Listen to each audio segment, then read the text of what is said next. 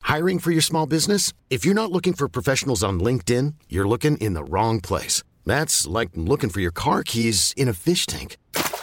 LinkedIn helps you hire professionals you can't find anywhere else, even those who aren't actively searching for a new job but might be open to the perfect role. In a given month, over 70% of LinkedIn users don't even visit other leading job sites. So start looking in the right place. With LinkedIn, you can hire professionals like a professional. Post your free job on linkedin.com/achieve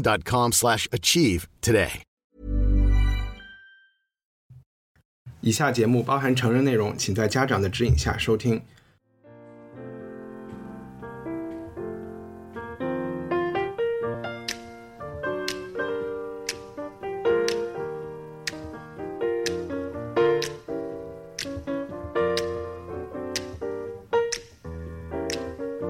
欢迎收听文化土豆，我是一看糯米。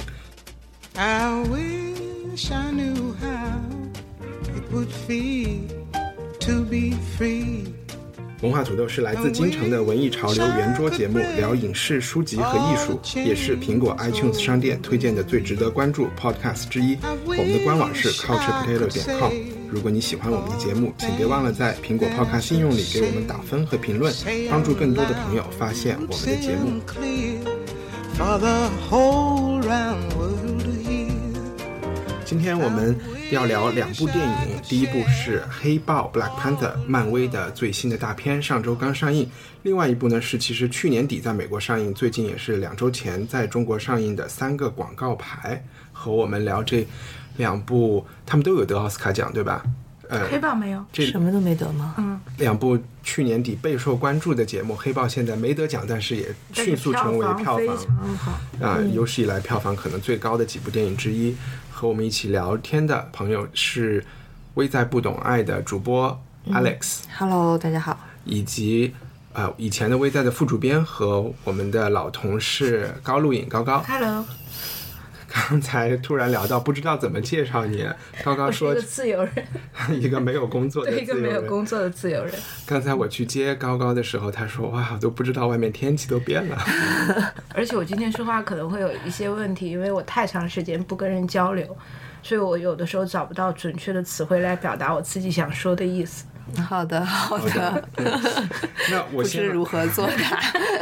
我先来介绍一下黑豹。那那非洲的瓦康达王国王子塔查拉，又名黑豹，在父亲被恐怖分子炸死之后回国登基。我们发现，所谓的第三世界国家瓦康达其实是一个科技超级进步的强国，因为不想卷入其他国家的纷争，隐藏在大草原下面。或者是森林里面，或者是河谷里面，我们也不知道。整个电影讲的是年轻的国王塔查拉上任后，发现了父王的一段黑历史，以及他如何对应这段历史的复仇。为了保持瓦康达王国的和平统一，最后自己终于走出了父王的阴影，瓦康达王国也走出了就是整个这个部落对外部世界的怀疑和恐惧，决定以真实面目加入到人类的大家庭里这么一个故事。不知道我总结的对不对啊？想先请每个人都先讲一讲自己对这个电影的第一印象，然后我们再首先，看嗯我其先实纠正一个概念上的小小的、呃是错误啊。嗯、黑豹其实是一个，我们可以把它想象成一个职位或者是一个代号。嗯，这个国家所有的国王都叫黑啊豹，也就是说他爸爸也叫黑豹，他也叫黑豹，嗯如果他有其他继任者都叫黑豹。嗯啊，这个国家的崛起其实是源自于。他们有了一个稀有的金属，呃，或者说一种资源叫震金。嗯，那个震金可能是一个陨石掉落在他们的这片土地上。那震金其实，在漫威动画里面，漫漫威的漫画系列里面，其实是一个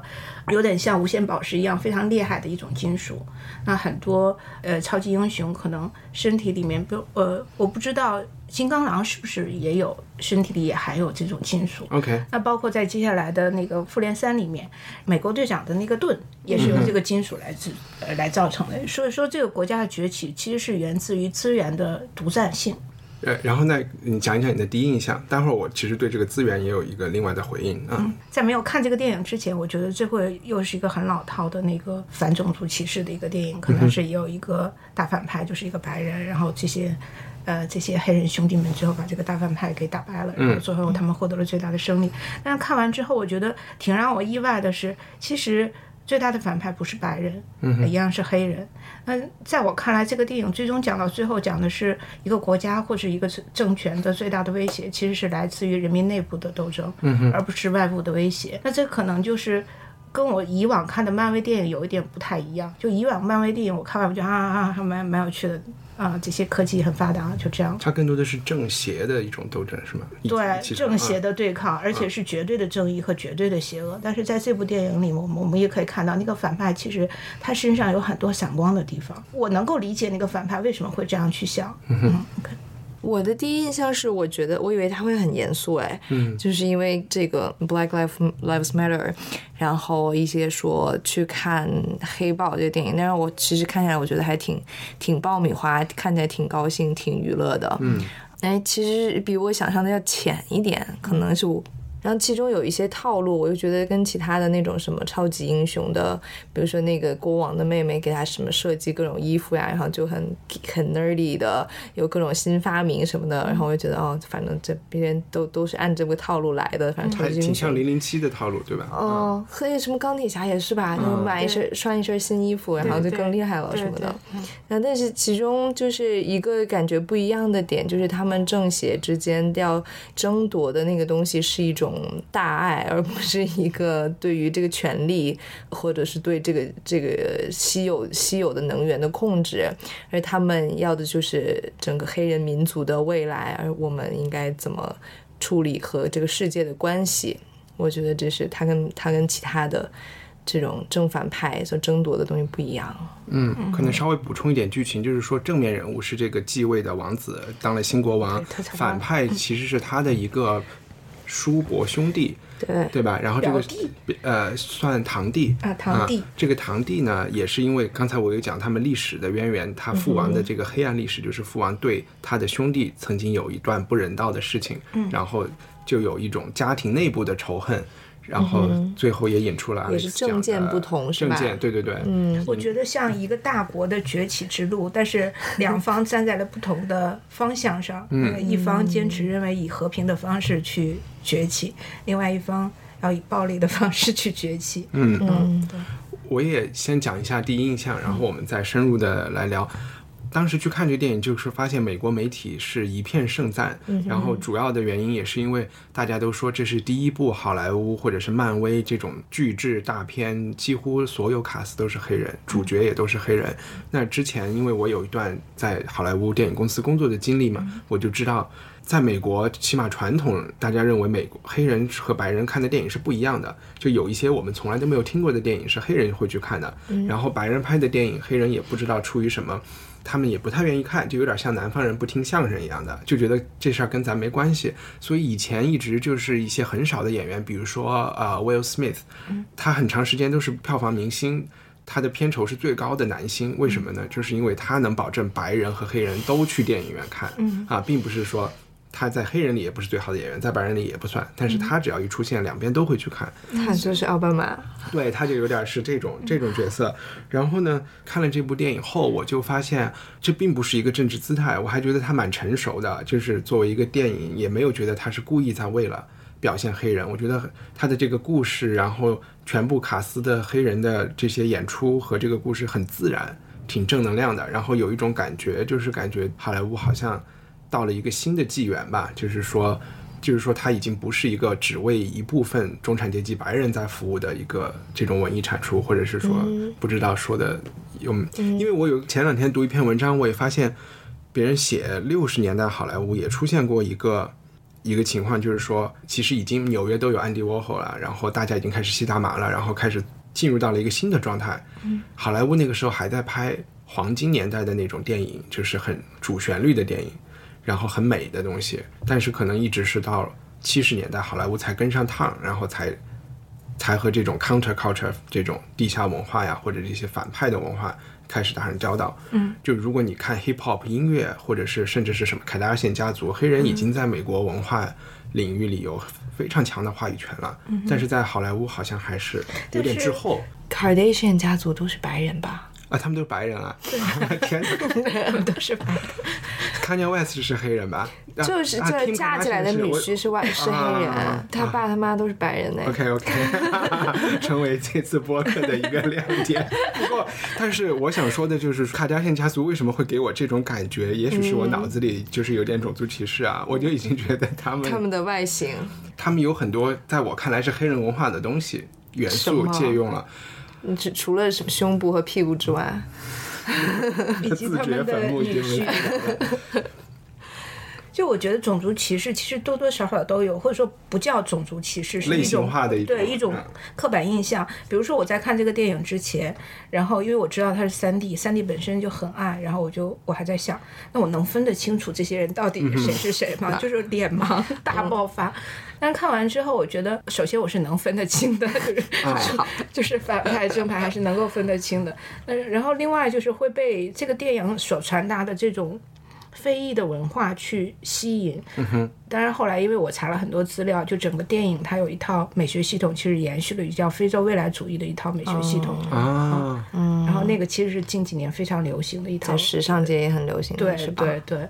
然后就会觉得真的会被这个吸引，然后就会摒弃掉那些你原来脑子里固有的观念。对，我嗯想漫威出这个作品，他想到全球市场的时候，也会考虑到大家会不会脸盲啊，然后说应大该家要考虑的对，特别是中国市场，大家对黑人有这么大的成见，嗯然后是因为不熟悉嘛，也许能够通过这部电影，嗯，搞清楚，我也可以搞清楚 k a r d a s 到底是什么人，嗯然后能搞清楚啊，对，之前那个就是我先生阿姐不就老嘲笑我有黑人脸 盲，就是分不清摩根 Freeman 和 Samuel Jackson 之类的， 不清，啊我真的分不 清说我是种族歧视。但是你不觉得这种形象挺好的吗？因为我总觉得 Will Smith 之前的形象都有点像成龙在美国电影里的中国形象一样，他都是需要以一种搞笑的呀，就他不是那种最正派的形象，就是。我是传奇还不算吗？I am Legend。但幸福来敲门。对啊但是我嗯的他，多我觉好得呀他的那个演出的感觉都是有点喜剧的，啊，你我明懂，白我吗？懂你啊的意，思。他就嗯是嗯，他不丧，从来都不够丧主旋律啊就。是不像丹尼尔·刘易斯那样子的对那种很哦 elegance，、然后对很很绅士，然后很忧郁，很那种感觉。我就觉得这种很正面、很主旋律的角色，可能还是一个属于一个过程啊。然嗯后在《黑豹》里，我觉得达到了这个，而且我觉得他另外一点就是，他真的很美。就是嗯对换过来说吧，就我们都生活在这种白人审美的这个系统下面嗯嘛，对吧？我们觉得他们的设计的东西好，他们的什么好，然后这跟政治、经济、文化地位都有一点关系。嗯，但是你硬要说去拿很古老的非洲的东西来 National Geo 拍的东西嗯来看，大家确实会觉得那个东西是一个落后的。但是通过了，首先他们这里人全都挺 fit 的，对吧？嗯健身的，然后又穿了这种非洲未来主义的包装，然后嗯。然后整个在这个故事里，就你就会觉然得后他们还哇会经常嘲笑那个，比如说他们中间有一句台词，好像说你们还在用枪呢，真落后，嗯就是那种很，我我觉得他是有一种自豪感，但那种自豪感不是像战狼似的这种自豪感，而是他很幽默、很有趣，然后嗯对对对让你能够接受的那种。但也有人不是在网上说，所有少数民族都是能歌善舞的嘛？在这里面，这个非洲的整个大陆的文化，或者是他们这个瓦康达国家的，也是有这种能歌善舞的感觉。那和春晚有什么区别呢？和和那个节目，你是说春晚的整体感受，还是不春晚的某一个节目？就嗯是那一一个个节节目目啊，非洲的那个节目，那个节目的问题主要不在歌舞吧？嗯不知那个道节目，我觉得是视角的问题。那个节目的视角还是站在大中华文化的这个视角上去嗯看所有非洲文化或非洲族裔是一个什么样的状态，然后呃去展嗯就现恩所惠于你对们所谓的我懂展现你们的特色，但最后把别人搞得像小丑一样。嗯但是这部电影它其实是。站在非裔人群的视角上去看待我们自己的文化是什么样子，嗯嗯去表达它这个文化是什么样的，这个是完全不一样的。就 OK，是春晚的那个，我觉得是把别人小丑化的一种表现。那你们怎么看那个黑豹里面的其他女主？其他大部分都除了正反派之外，其他的配角都是女性了。对，这里面其实有三个比较主要的人物，第一个是这个女朋友，黑豹的女朋友嗯是鲁皮塔鲁皮塔纽纽狗啊演的，还有一个她有一个妹王者妹妹妹，嗯啊妹妹是那科学家，那有四个啊啊，还有一个还有一个卫队保长，镖，卫队 大长，将 General，大将军是也吧是女性，对还有他妈。对对，，哦，他妈真的是美耶，嗯，啊啊超好看，Angela Bassett 好像嗯，得女性者得天下吧，我觉得这个电影要表达这个。其实我解读是，不是我们讲他正反两派人物是这嗯个堂兄弟嘛？塔查拉这个人，他被四个女人爱大的，嗯啊，所以他是一个有安全感的 人。然后他反派没有身边没有女人就不反行。派是一个在奥克兰的黑人街区长对大的反一个小派孩是儿，嗯脱离了他们这个这个母体，然后在美国长大的，然后又受着这种警察的这些骚扰，嗯是一个弱势群体长大的。然后他后来又成了雇佣兵。对，啊还有一些各种仇恨和他就嗯受到了这种现实的各种伤害嘛，所以嗯，原生家庭条件不太好， 我觉得一个是温室里的花 朵，一个是在现实残酷世界里面被被不断蹂躏的一个人。你是要表达的这个意思？嗯我对觉吗得他在里面给了我这个信息啊，嗯，那我是觉得他们都设计成女性，我是觉得女性和所有的弱势群体，比如说有色人种和嗯性少数群体，其实都是很容易站到一边的啦。嗯所以这个不光是一个呃叫应该叫怎么黑人作为主角的电影，然后也同时把女性作为嗯主角，就是看到黑人女孩你可以是这个这个样子的，你这就很强你可大、以很聪明，对，很有力强量，大，很有嗯力量，然后这你可以这有也是传有达权利价值观嘛，也挺好的。嗯嗯高高，你还做了一些研究，就是你发现“嗯黑豹”这个名词其实它是有一些历史的，对吧？我们可以对讲一下吗？其实很多人可能会觉得黑豹是不是从美国的黑豹党而来嗯的？黑豹党是在美国六十年代时候的一个呃反种族歧视的暴力型组织，它大部分组成成员都是黑人，嗯但其实。你说的暴力组织，就是它有点像是一个民兵嘛，也不叫，有一点打砸抢的故对事，你听我嗯往后面讲，呃，我首先要讲他们两个没有必然的关系。呃，黑豹的这个人物形象是漫威历史上第一个完全正面的超级英雄的黑人的形象。那这个嗯也是六十年代，对，也是六十年代，大概在六六年左右。那但这个形象其实是早于黑豹党的成立。他最早呢，这个人物叫做呃梅虎 OK，啊，梅虎就是 Jaguar 那种吗对煤就煤炭的煤，老虎的虎。哦哦然后后来在出版这个漫画出版的时候被改名为黑豹，但是呃。后来有记者曾经问过斯坦李说：“你这个人物是不是因为受了黑豹党的影响，然后才把他改名为黑豹？”然后他说：“不是，呃，我这个故事灵感是来自于他曾经看过一个小说，说一个人曾他带着一个豹子四处去旅行的一个故事。但是我觉得不可否认，在整个黑豹这个身上，其实是有黑豹党很多的影子的出现。黑豹党是这样的一个组织啊，它是呃起源于奥克兰，美国的奥克兰啊，其实我们奥克兰有一个呃。黑人的呃聚集地，然后有两位代表人物，一位叫做伊修牛顿，另外一个叫什么？就反正他的一个兄弟。那这个叫做牛顿的先生呢，他是一个。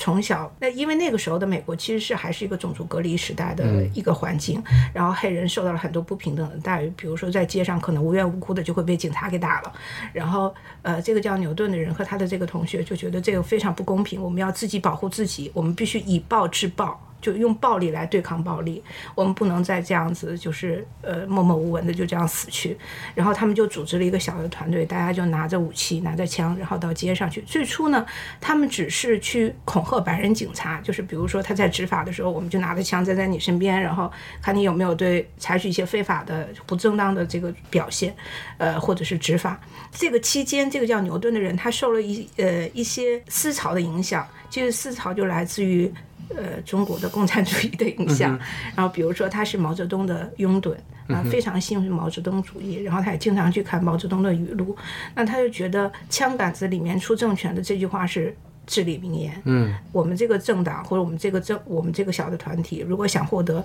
呃，想赢得整个黑人的自由，必须要通过暴力的方式来实现。嗯哼，呃，黑豹党的这个团体就在共产主义思想、毛泽东思想，然后以及一系列当时的共产主义思潮的影响下，不断不断不断壮大。但是不可否认的前提就是他们是要求以暴制暴，所以他们都要求他们每个参与的人都要有武器。那他们的武器是怎么获得的呢？他们比如说，他们会通过倒卖毛泽东语录的方式，就倒卖红宝书的方式来获得他们的这个政治酬金。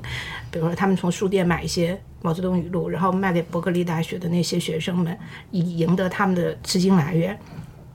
但是这个这个政党越来越在当时的美国政府看来，就是越来越出格了。比如说，他们曾经手持武器去在州政府面前去示威游行，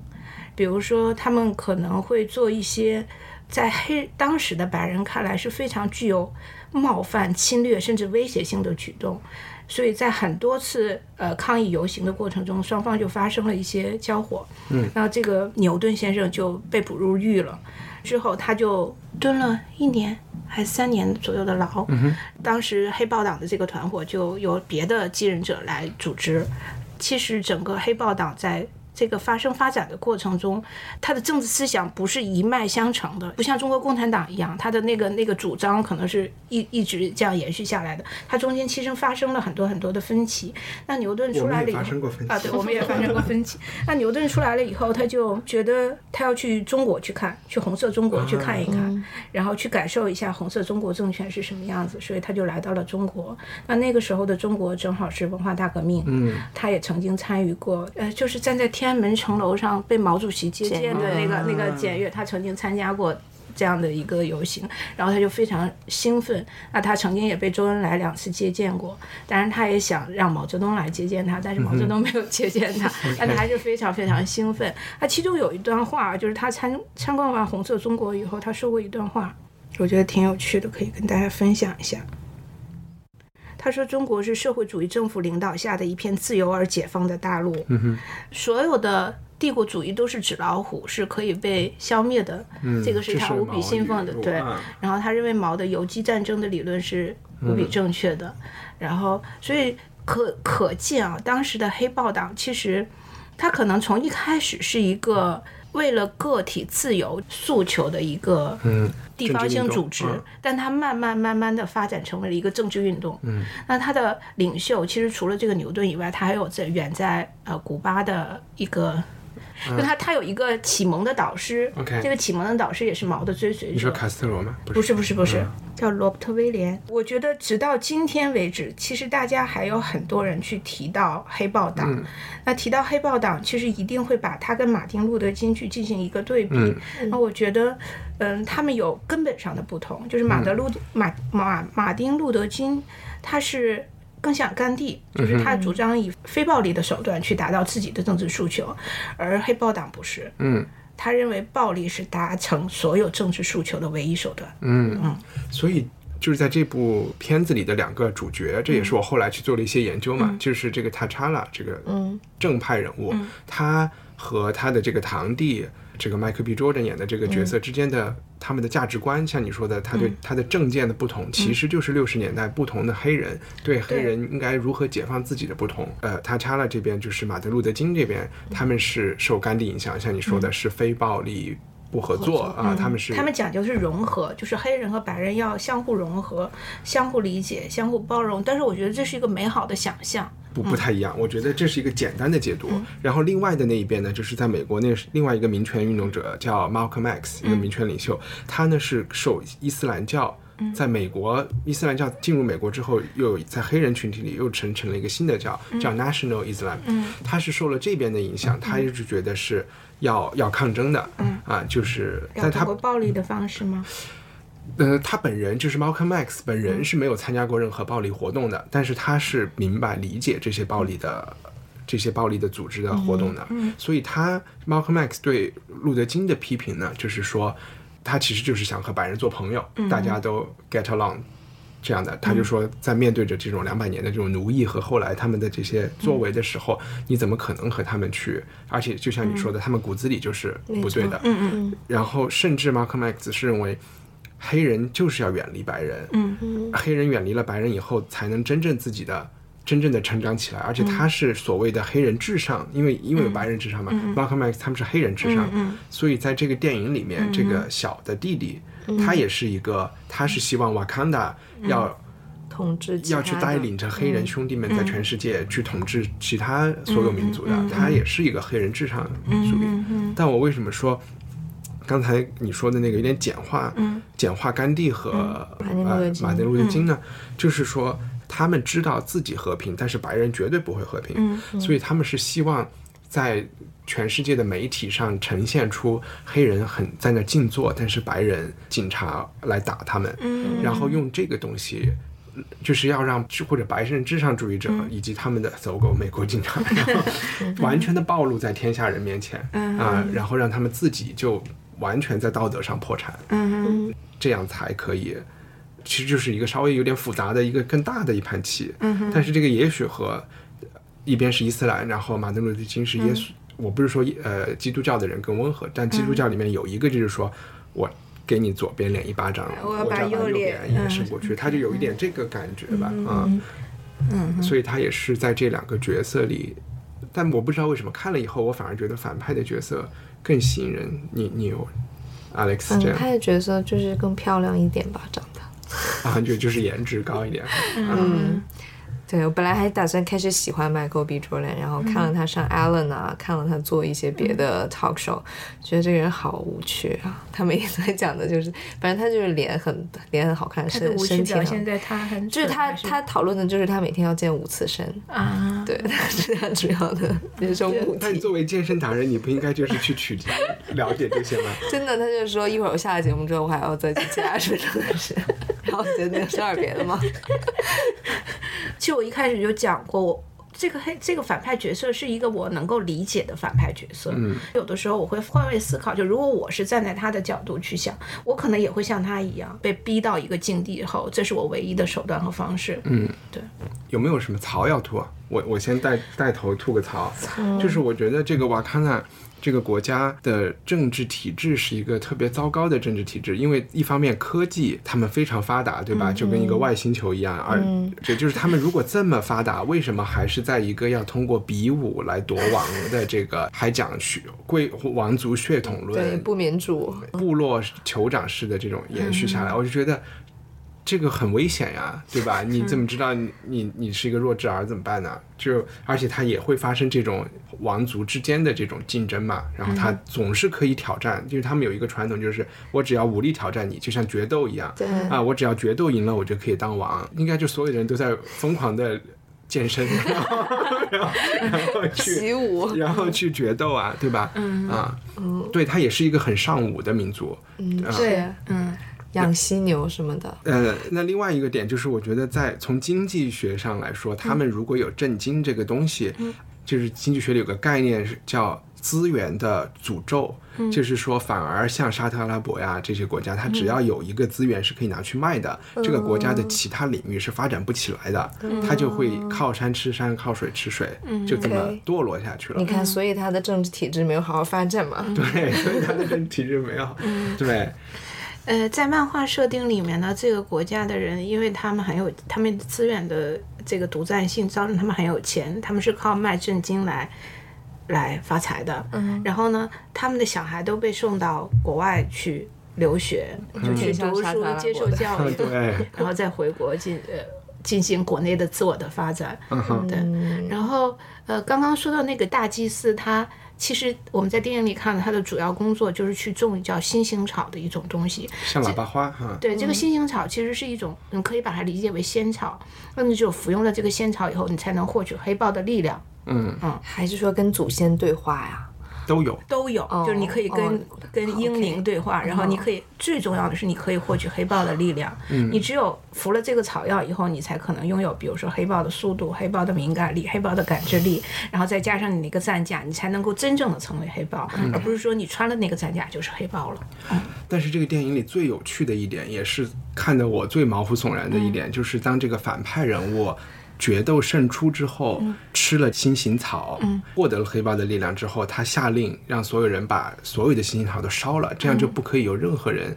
继位的对来挑战就他不的能继位了对对然后当时电影里就有一个对白，就是说，那你你之后的皇帝怎么办？皇帝怎么办？他就说就没有以后。我死后哪怕洪水滔天，是不是这对种他感就觉？嗯是这种感觉，然后就我现在是国王，我让你把它烧了就烧了，就就不给后人一点活路。你就有了联想，对吗？对，而且当时就不该有的我就是下午联想三点看的，你就对有这了个某不些该修仙的联想。对，后来当这个反派人物就导致了以前国王忠实他的人就需要站队嘛，这个大将军他的相好的情人对这个情人和这个将军的对话，这个将军就要忠于王位，谁嗯谁当当王我谁就当保王卫谁嗯对，然后这个女朋前女友就说：“我不是要为国家服务，我是要拯救这个国家。”他就说：“I'm not here to serve the country, I want to save it、嗯对啊。然后我当时也觉得，哇，这是怎么过生的？ 因为他提出了，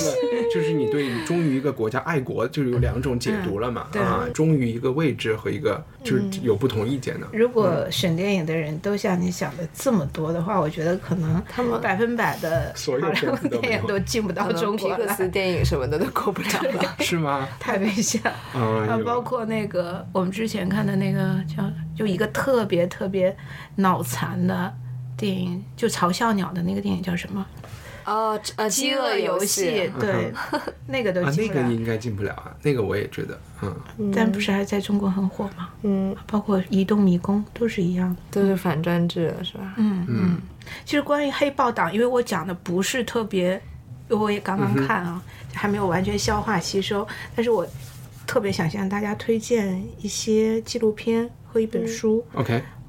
有一个戈达尔在一九六八年拍的一个叫《一加一》的纪录片，是讲黑豹党的。然后在 B 站上有资源，大家都可以去看，现在就可以看到。然后另外，瓦尔达也有一部纪录片叫《黑豹党》，就是同名，然后也可以看到。还有在二零一五年上映的一个纪录片，这个就拍的比较近了，我想可能更符合现在人的那种这个影像阅读的习惯，叫做《黑豹党革命先锋》。另外，在那个网易是不是有一个公开课的一个 App，上面也可以找到斯坦福大学的一个叫做《非裔美国人历史黑豹党》的公开演讲。嗯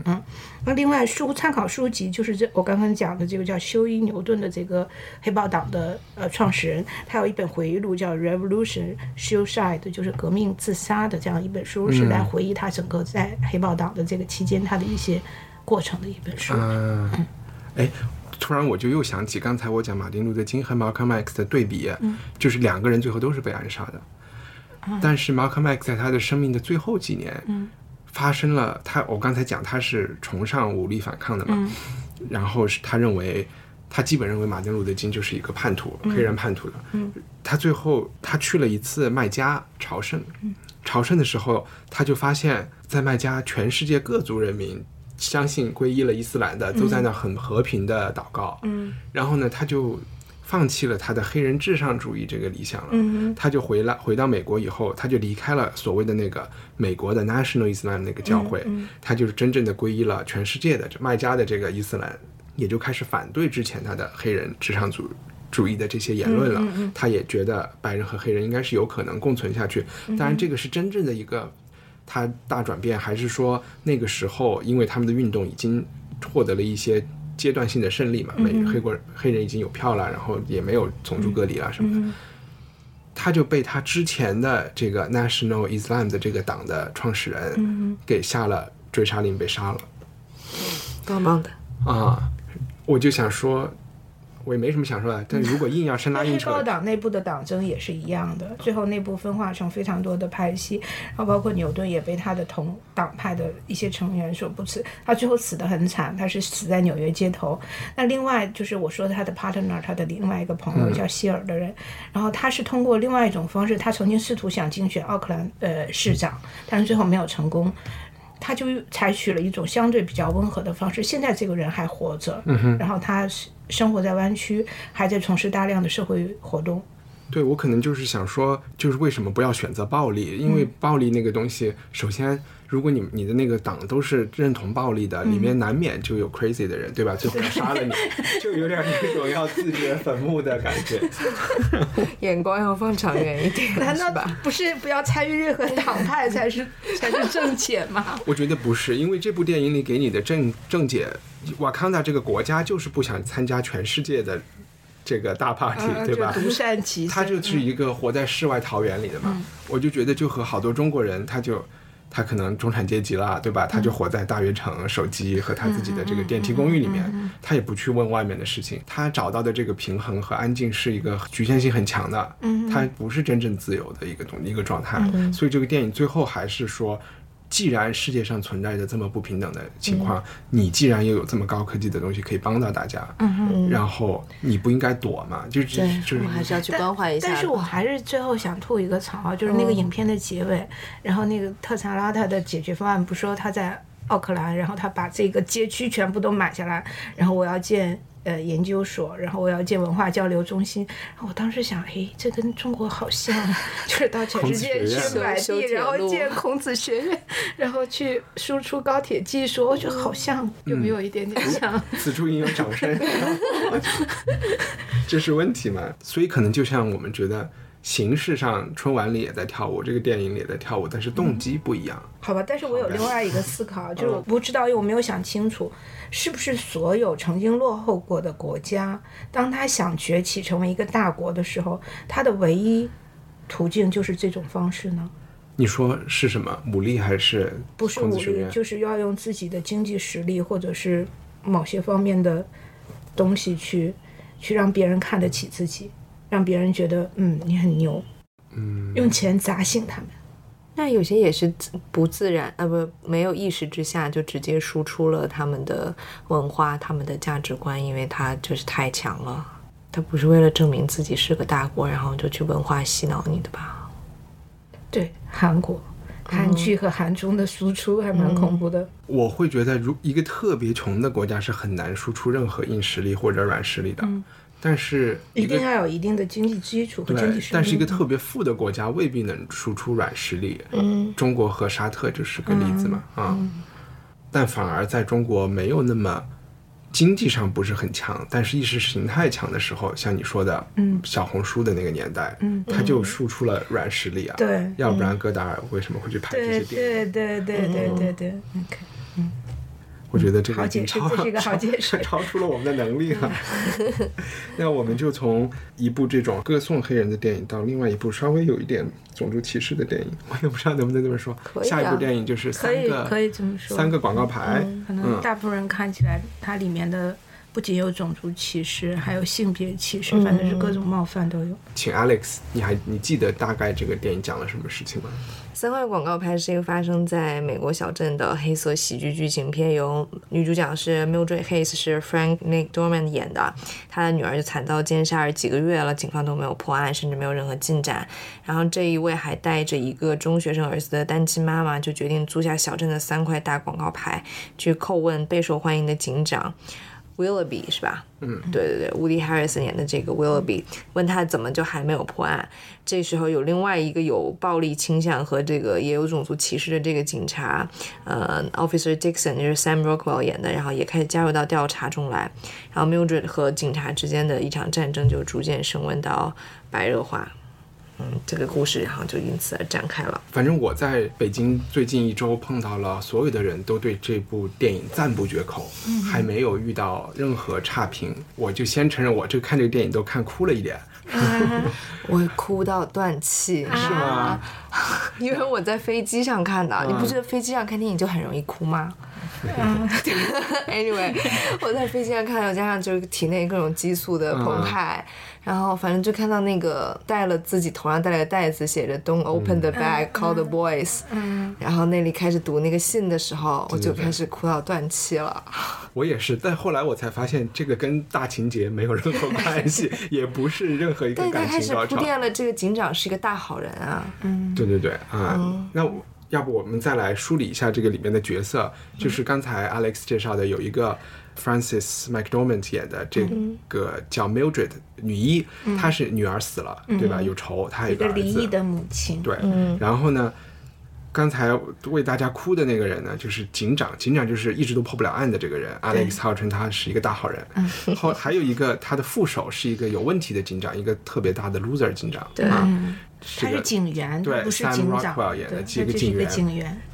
主要是这三个人吧，其实对啊，那还有一些前夫啊，一些前夫的新女友啊，对一些杂七杂八的对人在对里对嗯面啊。那我们就要先特别说一下，我觉得这部剧里的每一个人演的都非常好，演大家都在技狂飙演技。对里面还有丁拉基，就是《权力游戏》里嗯面对的小恶对对。魔对嗯嗯嗯，小恶魔、小指头，不是小指头，小恶魔小恶小恶魔魔，好在什么地方呢？是主要想就说是演我技想嘛说，我嗯看这个电影的经历啊，就是因为我是有一段时间集中在看奥斯卡所有的获奖影片，这个影片不是我第一个看的，因为我觉得三块广告牌好像没什么太大意思。那我有一个朋友跟我讲说，你一定要看这个电影，非常非常非常好。然后我就去看了，看了以后我觉得哎，确实很好，但我就整个感觉，我说这个电影的风格怎么这么熟悉？嗯，很像我之前很喜欢的一部电影叫《七个神经病》，然后我一去去查。的确是同一个导演，就是马丁麦克唐纳导演的作品。然后看完了之后，我又第二遍看的时候，我因为看的我是在大荧幕看的，就可以看到更多的细节，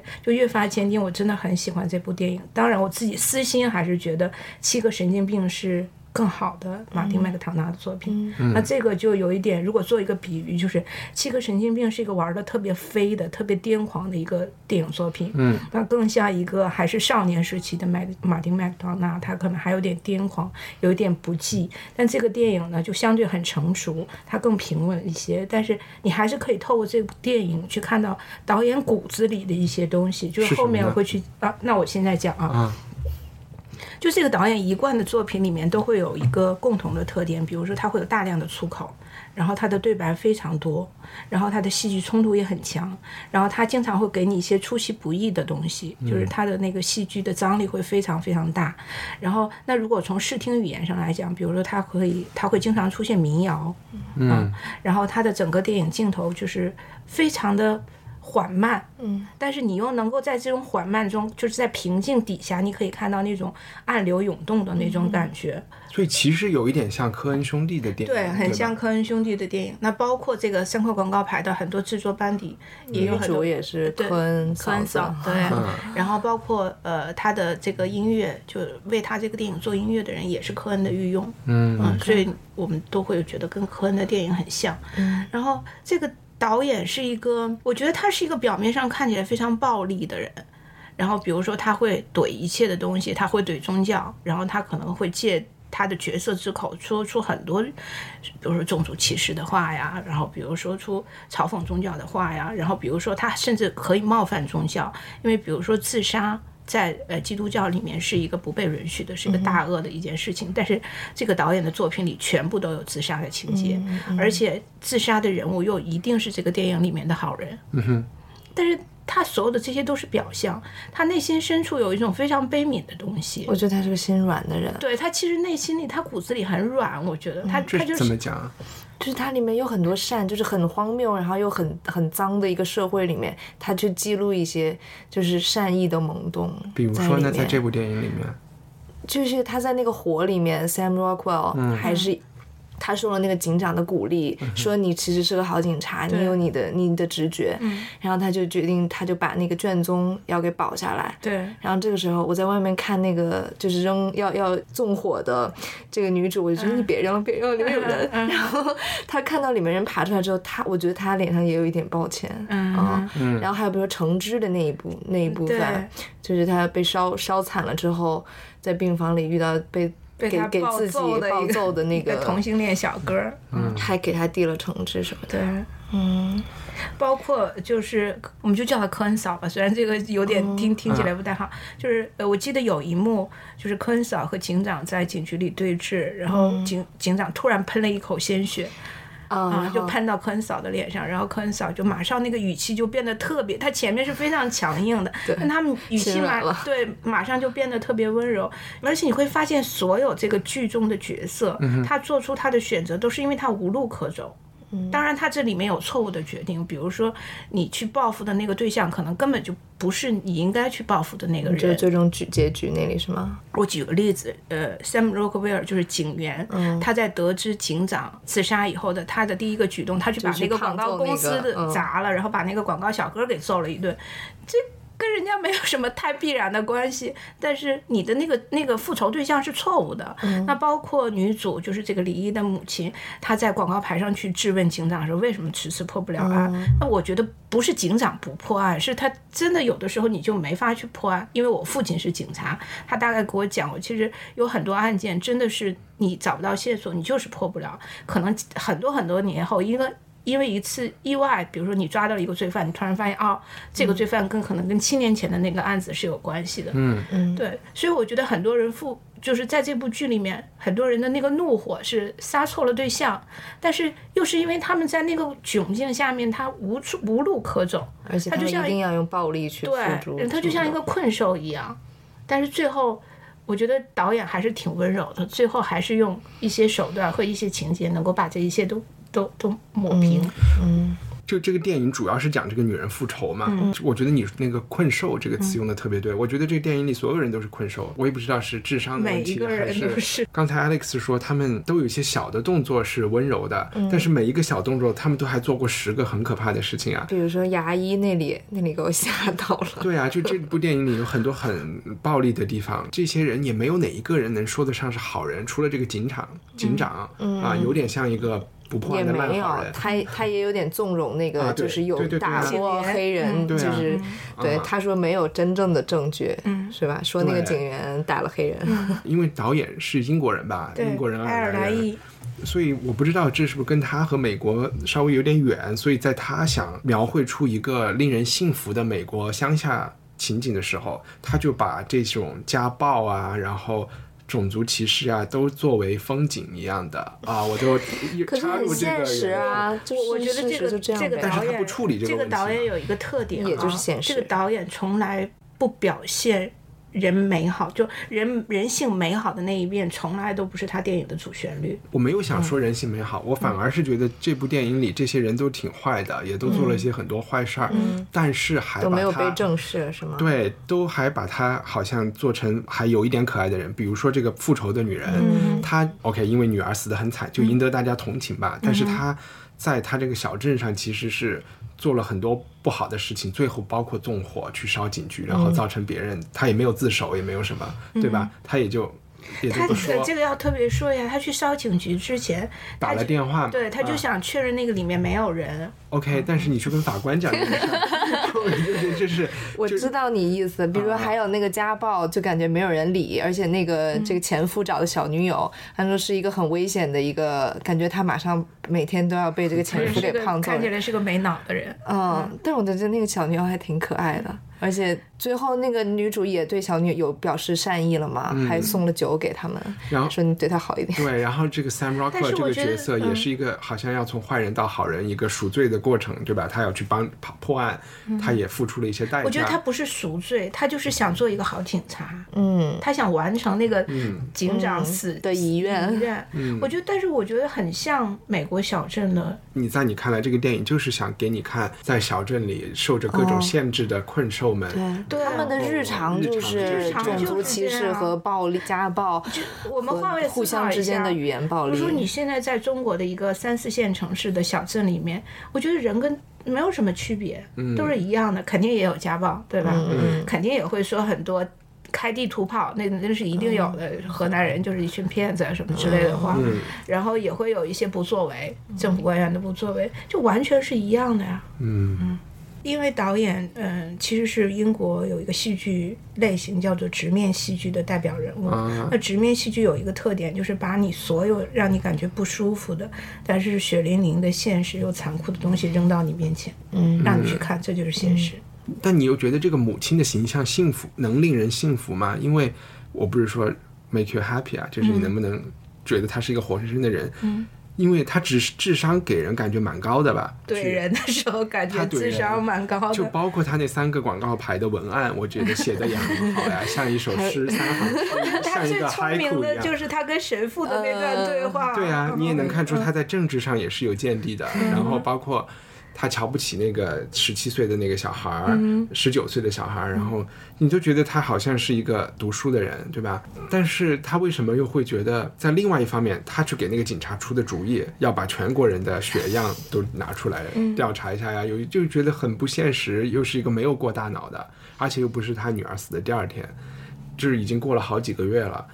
我可以理解他很悲愤，嗯，这个人他有一些不太统一的地方，你就觉得他如果是一个有这些思考的人，怎么会去烧警察局？他觉得这个警察局就是为他们家服务的嘛，人家有日常的很多工作要做呀。太愤怒了，他找不到宣泄的， 就是对，但是他也应该理解到他的一部分愤怒跟他自己跟女儿的关系。嗯对他又就很自责，责嗯，对啊，那你就去自责你自己和你老公就 好了呀。就如果他这么理性的话，这个电影主要表现的就是大部分人其实是不理性的，嗯，就理性只是很少数很少数的人。我觉得这里面可能警长是理性的，因为他最终通过自杀这种方式达到了他的两个目的：第一，他不再那么痛苦的生活下去；第二呢，他也让这件事情能够成为一个就是更大的爆点。去被更多的人去关注，让这个案子有希望还会再得以告破。对，所以我觉得大部分人都是不理性的。这个电影里面很多人都是不理性的，但是不理性不意味着你一直不理性理性下去，人都是这样，你可能不理性，然后你某一段时间你又会觉得又会理性又会占据上风，嗯我觉得是这样。但是坐在电影院里的时候，我其实因为刚才讲又看哭了，然后我看完以后也觉得演技非常好，它的整个氛围啊、摄影啊、音乐啊，我都觉得哇，我看完了一个特别牛逼的电影。很多东西是后来看了影评或者自己有思考了以后，啊、又觉得嗯，好像它确实有些问题。就是在中国看这个电影，让我最震撼我的点嗯就是说。他们对于这个女人，就是在一个法治社会里，你是可以去挑战国家机器的。嗯，然后他敢去对警长和明显是一个恶棍的这些警员，他敢去这样说话，其实他心里是害怕的，对吧？但嗯是他又更相信法治，更相信人，我们都是只是在表达而已，我都没有对你动武，你也不不应该对我他动武。嗯不是杨家， 对，我就觉得这个内心的这个素质也还是挺高的，他始终相信自己，大家还是基本不上是好秋人。菊嗯吗？对，不太一样，他就恰恰相反啊。秋菊是一直希望有个青天大老爷来给他来给他做主嘛。这个女人就那个，没有，你说的那是潘金莲，我是潘金莲，啊我是范冰冰，就是一直希望找个青天大老爷能够啊哈帮他翻案。但秋菊她的诉求就是要让政府承认你错了，我错了，啊嗯，给个嗯说法对，给我啊个说法啊、嗯我一直在想，其实中国完全可以拍出。同类题材的电影，因为我们嗯有非常多的民间案件，或者是未被告破的案件，跟这个很像，嗯但是我们就没有这样的电影出现。就是按理甚至说每一个上访的人都是一个对，甚至你看《很今少日说法》，如果你你有时间，你看一下《今日说法》，里面比这离奇一万倍的案件都有，就完全是可以成为素材那去我觉拍得成嘉电年影华的挺像这样的电影的呀，就是提醒我一下，嘉年华有这种打广告的情节吗？嗯没这有打广告没有？有没有没有啊。然后我想问一下 Alex，你觉得这个因为《不懂爱》里面讲很多女权的事情嘛，然后也有和现在 Me Too 有关的这些话题，这个电影和现在美国的这些 Me Too 的相似之处就是都是受害者都是女人嘛，然后最后也需要一个特别有勇气的人给才能站出来，来来挑战这个社会，然后说你要你们不应该怎么样，应该怎么样的。你觉得这两件事情有关联吗？或者什么玩意儿？也你每回都要用这种问题来考验我。也不是中国现在有 Me Too 这个 movement 吗？中国有 Me Too movement，有在艰难的进行，也有在不断的被进行打压吧。嗯，之前因为学校的那个北航的事情起来过一阵儿，然后嗯就是呃，当然它的苗头永远都不可能太起来，因为这还是一个社会不稳定因素，它一定会被舆论监管下去的。嗯然后 Me Too 在中国的 敌人不是男人，是，对。对，但其实说不定 Me Too 这种话题在中国，如果嗯有人能拍一个，因为嘉年华是讲家暴的吧？哎呦，没有，呃也也啊是性不是侵嗯家暴，儿童性性侵，儿童性侵啊，就是讲一个更没有那么明显，或者是一个比较相对来说模糊一点的话题。或者是说这个受害者有罪论不会施加到一个幼女身上，嗯，所以他就很一清二楚的说，这就一定是这个侵害者是有罪的嘛。对，反而嗯是去就是去讲一个社会上一些人会觉得没有问题的嗯话题。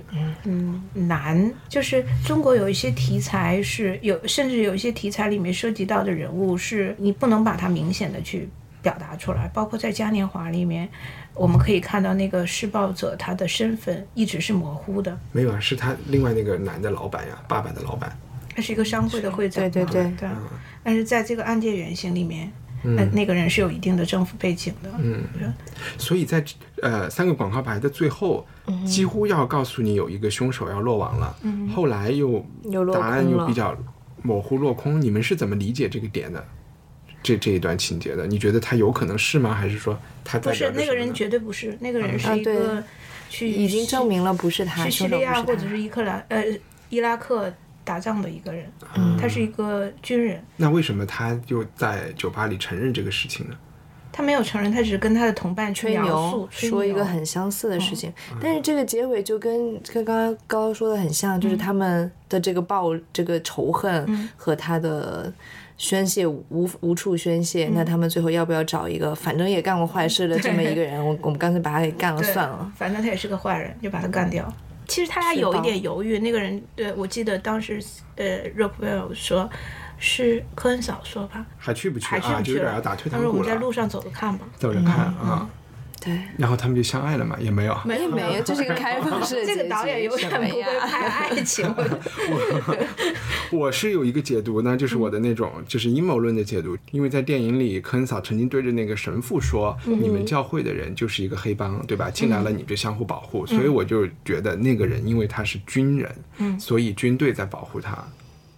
其实也未必，不可能他就是。我觉得就不未重必要啊，就是嗯，我我一直都觉得这个世界上，我们可能因为个电影看多了，都觉得所有的东西一定会有个答案，会有一个结果，坏人永远就会被被惩罚，然后怎样？但是我觉得这个世界百分之八十是很多事情是没有结果的，嗯，或者那个结果完全跟你想象的不一样。你心里在一万遍的祈求是这样子，但是现实给你个大嘴巴说根本就不是这样。